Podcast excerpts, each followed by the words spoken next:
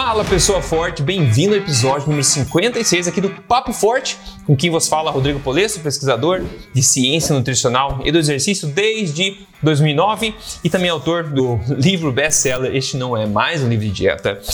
E eu tô aqui para compartilhar com você hoje também, assim como toda semana, dicas exageradamente honestas sobre estilo de vida saudável, saúde, emagrecimento, exercício, baseado em ciência, tudo baseado em experiência também. E hoje eu quero falar para você aqui do mito e dos perigos, potenciais perigos da dieta dos esquimós, sabe a dieta dos inuitas? Pois é, pois é. Muitos usam, né? Muitos usam isso e eu também, eu confesso que eu já usei, já cometi também essa, essa falácia, este erro de usar este caso como um exemplo, a dieta dos inuitas, como um exemplo de, ou argumento também, na verdade, a favor de, por exemplo, uma dieta é, altíssima em gordura né, e muito baixa em carboidrato, como um argumento em prol do low carb, em prol da cetogênica. Eu já mencionei isso no passado, mas e muita gente continua mencionando isso, continua mencionando, né? Há anos eu já parei de fazer isso, mas tem gente que continua mencionando e vai continuar mencionando ainda. E nunca parou para de fato ver o que a gente vai ver hoje aqui. Eu quero te passar informações hoje aqui que podem mudar a tua perspectiva a respeito disso, né?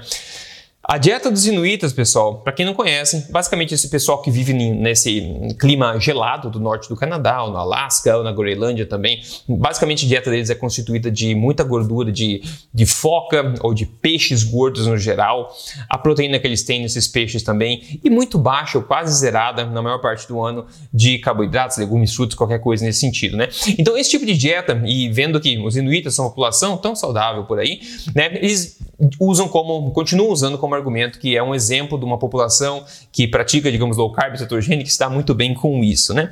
O problema inerente, né, da gente começar a propagar coisas que parecem fazer sentido e que são ecoadas por pessoas que pensam parecido com você, é que você deixa de ser crítico, né? Deixa de pensar com a cabeça própria e começa a papaguear o que as outras pessoas falam, ou pessoas que você confia, ou pessoas que você, que você sabe que tem a mesma mentalidade que você, começam a propagar e você sente na confiança de falar a mesma coisa, né? Até que você, né, é, pensa um pouco, né? Então você corre o risco de você começar a espalhar coisas que talvez não sejam de fato inteiramente verdadeiras, e esse é exatamente o caso aqui com a dieta dos inuitas, ok? Dieta dos inuitas. Os inuitas são né, um, um povo, é, como eu falei, é, frequentemente mencionada pelos promotores low carb, cetogênica, etc., como exemplo de um povo saudável com ausência de doenças metabólicas, ausência de problemas cardíacos, apesar do enorme consumo de gorduras e baixo consumo de carboidrato. Mas a pergunta é a seguinte: será que isso é verdade? Essa, essa é a pergunta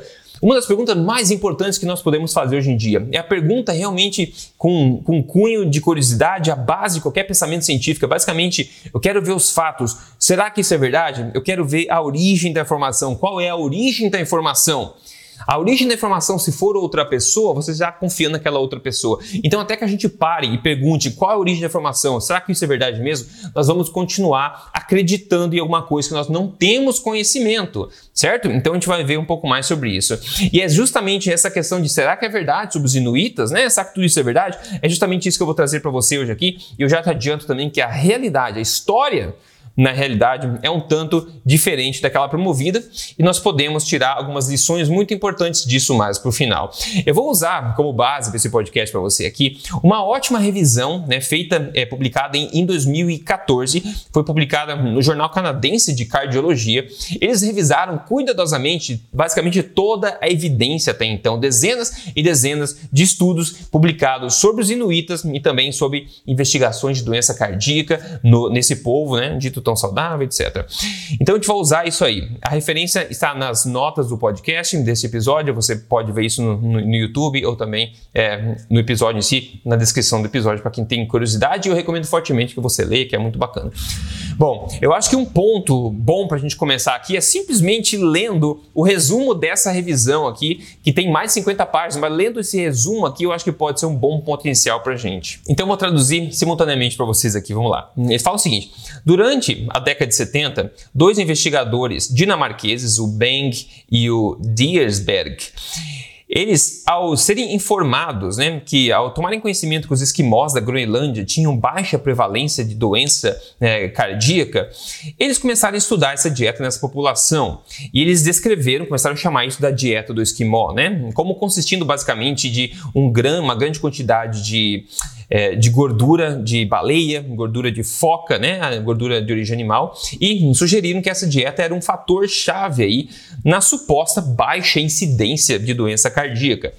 Isso né, foi o começo de uma proliferação de estudos que focaram nessa questão, no, nos efeitos protetores, cardioprotetores, né, protetores do coração dessa suposta dieta do esquimó. Aí os pesquisadores dizem, né, olhando os dados, né, que os quais se acumularam sobre esse tópico durante os os passados 40 anos, nós conduzimos uma revisão da literatura publicada para examinar se a mortalidade e a morbidez né, por, causada pela doença cardíaca era de fato menor nos esquimós e nos inuitas, né, comparado a uma população não esquimó, por exemplo.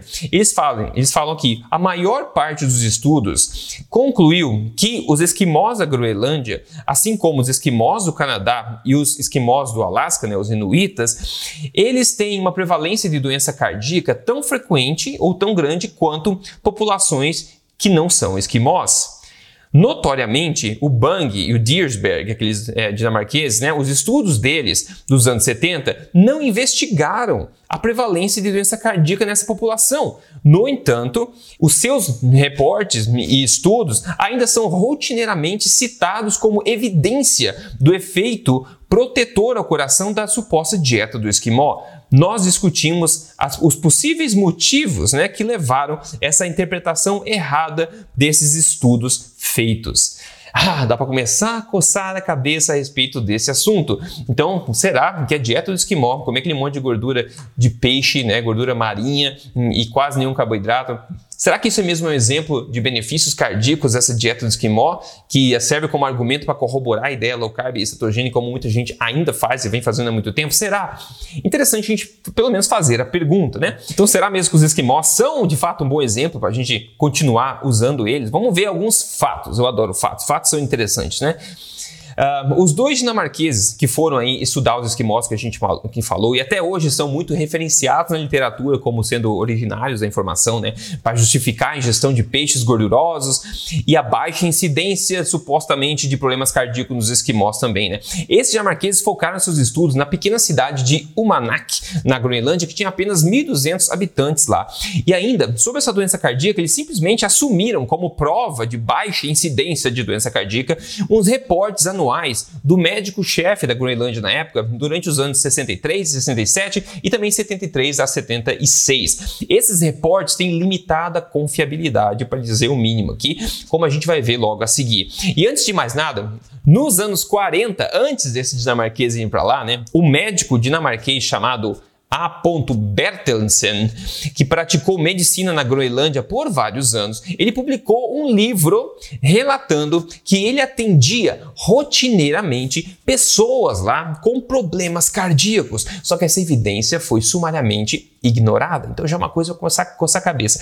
E mais recentemente, em 2003 e 2010 também, foram publicados estudos acerca dos inuitas em vários lugares do mundo, constatando que a incidência de doença cardíaca neles é similar, pensa só, similar ou superior à população normal não esquimó. Caramba, continua coçando a cabeça. Que coisa!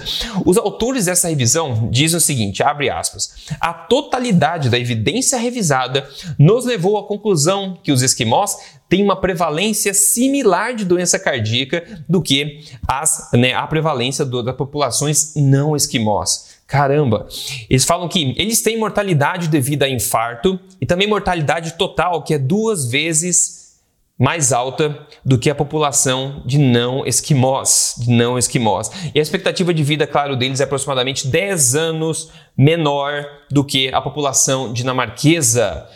Ai, ai, ai, vamos lá. Bom, eles continuam falando, olha só. Considerando o terrível estado de saúde dos esquimós, é incrível que, ao invés de rotular a dieta deles como perigosa à saúde, a hipótese que se construiu né, é que a ingestão de gordura marinha previne doença cardíaca e reduz o risco de arteriosclerose, que é a formação de placa nas artérias. O Beng e o Dierberg, aqueles dois primeiros dinamarqueses que são sempre referenciados, né, os estudos deles dos anos 70 são rotineiramente invocados ou referenciados como prova da baixa prevalência de doença cardíaca nos esquimós da Groenlândia, ignorando o fato de, de, que esses dois dinamarqueses investigadores né, não estudaram de fato a prevalência de doença cardíaca. Ao invés, a pesquisa deles foi focada nos hábitos dietéticos dos esquimós e ofereceu apenas especulação de que o alto consumo de gordura marinha tinha qualquer efeito protetor nas artérias. Os autores de estudo que revisaram isso, isso aí tudo, tá? O ponto é, a principal fonte desses dois dinamarqueses, né, que sempre são referenciados, foram os reportes do médico-chefe da Groenlândia e durante uns anos, nas décadas de 60 década de 70, como eu falei. Os autores da revisão, eles obtiveram esses reportes, esses relatórios dessa pessoa e constataram que eles dizem que a taxa de mortalidade por doença cardíaca nos esquimós na época era entre 8,5% e 11,8%. Está longe de ser zero, já era essa quantidade lá atrás, certo?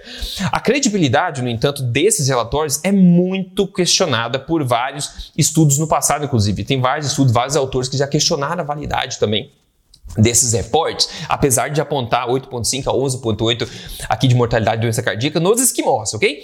Então, Segundo, o médico-chefe da Groenlândia, agora nos anos, no ano de 1974, ele falou que 30% da população né, da Groenlândia não tem um médico presente onde eles vivem. Então, se alguém morre nessas áreas, né, o certificado de morte ele vai ser preenchido pelo médico mais próximo, baseado na informação que ele recebe de alguma pessoa. E 20% dos certificados eram completados sem sequer o médico olhar o corpo. Ainda foi reportado também em 1980 que os médicos da Groenlândia, nos no, no geral, eles tinham uma limitada capacidade de diagnóstico também desse tipo de coisa. Então tudo aponta para uma grande subestimação, uma grande subestimação aqui do número real de mortes por doença cardíaca nos esquimós. E a outra fonte de informação dos que os dois primeiros dinamarqueses utilizaram foi um relatório de 1974 que disse que essa população não tinha ataque do miocárdio, né? Mas essa é interessante porque esse, esse, mesmo documento fala o seguinte: que ao examinar de fato as pessoas com 50 anos ou mais de idade, eles constataram anormalidades compatíveis com o histórico de infarto do miocárdio, no mínimo com a frequência parecida com as populações do Ocidente. Caramba, caramba, parece que os esquimós não eram assim tão saudáveis. Parece que a incidência de doença cardíaca deles era tão ruim, né? Quanto, no mínimo, tão ruim quanto populações ocidentais, na é verdade. Então é da gente pensar, de coçar a cabeça e ficar se questionando, né? Que coisa, que coisa, que coisa. E olha só, seguindo aqui, os autores a seguir na revisão, eles dizem o seguinte, que uma mega indústria foi criada acerca da ideia de se promover o consumo de peixes gordurosos, né? E da, também da suplementação de ômega 3. Quem já ouviu falar nisso? Todo mundo, né? Mesmo com uma grande quantidade de estudos e meta-análises rigorosas, mais velhas e recentes também, hoje questionando muito dos efeitos disso aí. E os autores finalizam dizendo o seguinte, que é muito bacana também, eu vou te contar agora. Lembrando, pessoal, se você gosta de coisa fora da caixinha, assim, baseada em ciência, que faz a gente pensar, faz a gente coçar a cabeça, me ajuda a passar para frente o podcast. O podcast Papo Forte está no Spotify, está no YouTube em vídeo para você ver, está na Apple, está no Google também. Você pode procurar em qualquer lugar. Todos os links estão em papoforte.com.br para a galera aí que está pronta com a cabeça aberta, poder ter uma vantagem competitiva aprendendo como o corpo funciona, as verdades desse mundo e poder implementar em si mesmo e se tornar a melhor versão de, de si mesmo. Né? Então, se puder me ajudar a passar à frente aí, deixar uma revisão do podcast na Apple, onde for, isso tudo ajuda a me apoiar aqui nesse trabalho. Eu vou ler para vocês então, uma das últimas coisas que esse estudo fala. Tá? Então, abre aspas, eu vou é, traduzir simultaneamente. Eles falam o seguinte. Recentemente, duas meta-análises e também ensaios clínicos randomizados bem conduzidos reportaram resultados ambíguos ou negativos em relação aos efeitos cardioprotetores do ômega 3, né, do ácido graxo ômega 3. Ao mesmo tempo, as diretrizes nutricionais no Canadá, nos Estados Unidos e na Europa encorajam o consumo de peixe e também de ômega 3 como parte de uma, uh, de, um, de, uma estratégia preventiva uh, a respeito de doença cardíaca e também promovendo uh, uma saúde geral do coração. A Associação Americana do Coração recomenda comer, né, comer a ingestão de peixe, no caso particularmente peixes gordurosos, né, que eles falam, né, pelo menos duas vezes por semana. Aí eles falam o seguinte, abre também, apesar da evidência para essas recomendações ser incerta, ser não clara, não é verdade, é estimado que nos Estados Unidos aproximadamente 11 milhões de adultos e aproximadamente metade das crianças consomem cápsulas de óleo de peixe. Até agora, mais de 5 mil estudos foram publicados estudando aí as supostas propriedades benéficas dos ômega 3, sem mencionar ainda uma indústria de bilhões de dólares que foi criada para vender essas cápsulas de óleo de peixe baseada numa hipótese que é questionável desde o começo. Eles fecham com uma frase que eu achei espetacular aqui, abre aspas. O homem prefere acreditar naquilo que ele prefere ser verdade. Olha que coisa, essa frase de Francis Bacon. Que coisa incrível, pessoal. Que coisa, é muita coisa para a gente pensar aqui. Uma coisa é clara: a quantidade de evidência disponível hoje já, que de fato foi analisar os fatos da dieta do esquimó e também a incidência, a prevalência de doença cardíaca nessa população, aponta claramente que essa população não tinha uma vantagem protetora do coração, como eles dizem hoje em dia. Isso apesar de ela viver numa, num, lugar que não tem acesso a produtos químicos ou muitos outros é, efeitos tóxicos no estilo de vida moderno que nós temos hoje. Mesmo assim, a prevalência de doença cardíaca deles parece ser no mínimo igual à das populações ocidentais na época. E a dieta deles era de fato muito rica em, em, gordura marinha, que notoriamente é muito rica em ômega 6 também, em gorduras poliinsaturadas, assim como o ômega 3. O ômega 3 é a mais instável de todas, é mais instável ainda que o óleo vegetal, o ômega 6, por exemplo. O ômega 3 ele é extremamente instável por causa de todas as suas ligações duplas na sua molécula, então ele oxida muito fácil. E uma indústria de fato gigantesca foi criada baseada nessa hipótese questionável que já foi testada várias vezes na literatura por ótimas meta-análises, ótimos ensaios clínicos randomizados, mostrando que não tem benefício protetor nenhum cardíaco ao se suplementar com ômega 3 ou ter o consumo de peixe gorduroso que vem com essas gorduras também. Isso é muito questionável, muito questionável. Ainda assim existe a indústria gigantesca. E a pergunta é aquela que eu fiz no começo, mas aí vamos ver os fatos. Qual é a verdade? Qual é a origem da informação? E nesse caso parece estar muito claro aí. Tem gente que vai continuar propagando a ideia da, da dieta do esquimó ou citando a população esquimó como exemplo da, do grande benefício de uma dieta low carb, dieta é, cetogênica ou de consumir óleos de, de peixes é, de, dessa forma. Tem muita coisa a ser questionada. A gente deve questionar isso tudo aqui, pessoal. Isso é muito importante que a gente faça esse trabalho. Então, realmente é um mito da dieta do esquimó. A gente vê que está cheio de buraco e a evidência, de fato, está aí para todo mundo ver. A pergunta, é, na verdade, é quem quer tirar tempo para fazer essa análise, olhar esse tipo de coisa e realmente mudar sua opinião ou começar a parar de papaguear as coisas sem questionar, como muita gente faz, como eu fiz no passado por um tempo também essa dieta do esquimó, mas hoje já aprendi, já consegui achar as evidências e não faço mais isso e estou aqui para tentar alertar você sobre isso também, certo? Agora, Dietas extremas, assim, eu acho que dificilmente podem ser usadas como exemplo de qualquer coisa. Um estilo de vida um pouco mais é, equilibrado, com bom senso em mente, focando em otimizar a vida humana, otimizar a performance humana, é o que eu recomendo, é que eu prego. E quando você ajusta a sua alimentação, constrói uma alimentação forte, você pode ver resultados incríveis. Deixa eu mostrar para você um caso de sucesso real, como sempre aqui. Quem mandou para mim foi o Anderson Moreira. Ele falou: já está fazendo seis semanas que eu estou fazendo o código emagrecer de vez e eu perdi 13 13 quilos. Obrigado por me apresentar o programa. Anderson, obrigado por ter mandado sua foto antes e depois. Está aqui a diferença, 13 quilos, bastante diferença para ele aqui na foto também. Ele está seguindo o programa Código Emagrecer de Vez, que é um programa de emagrecimento onde a gente não foca em contagem de calorias. Se o teu objetivo é emagrecimento e você quer seguir isso em três fases, eu sugiro que você entre aí agora em código emagrecerdevez.com.br e dê uma olhadinha lá se você gostar. Bom, como de praxe, minha última refeição, acabei de, acabei de comer minha última refeição que eu comi. Ah, eu comi peito de frango, peito de frango, eu comi cenoura, eu fiz na manteiga, peito de frango, é, cenoura, banana, eu coloquei um pouco de mel por cima da banana, ficou uma delícia. Eu acho que foi isso, basicamente. Foi, foi, foi isso basicamente minha última versão agora. Alimentação fuerte, forte. E a dica exageradamente honesta de hoje, pessoal, sobre o assunto é pergunte sempre. Qual é a verdade? Qual é a origem dos fatos? Eu quero saber a origem da informação para mim ver com os próprios olhos e poder formar a minha opinião sobre isso. Então, a próxima vez que vier alguém dizendo, ah, porque a dieta dos esquimós, que é riquíssima em óleos, em gorduras poliinsaturadas, riquíssima no, no consumo de é, peixes gordurosos, baixíssima em carboidrato, é um ótimo exemplo que esse tipo de dieta é boa para todo mundo. Pessoal, questione. Isso aparentemente, claramente, não é verdade. Não é verdade. Ok? Então, espero que esse seja mais um exemplo da importância de se questionar as coisas que a gente escuta por aí, em qualquer lugar, sempre, sempre, sempre. Ter um senso crítico, né? ter um, um, como eu falo, um ceticismo inteligente, não é ser cético por ser cético e ficar duvidando de tudo, mas é ser cético de forma inteligente, realmente tentando encontrar a verdade, certo? Esse é o objetivo. E eu, tenho, eu fico feliz que você tenha escutado esse podcast comigo, tenho certeza que esse tipo de informação você não vai esquecer e vai passar em frente. Eu espero que você passe à frente também essa informação aí, principalmente para quem continua espalhando por aí que a dieta dos esquimós é adequada para seres humanos, ok? Hum, pois é. Eu fico por aqui então, pessoal. A gente fala no próximo episódio semana que vem. Um forte abraço a você. Até lá.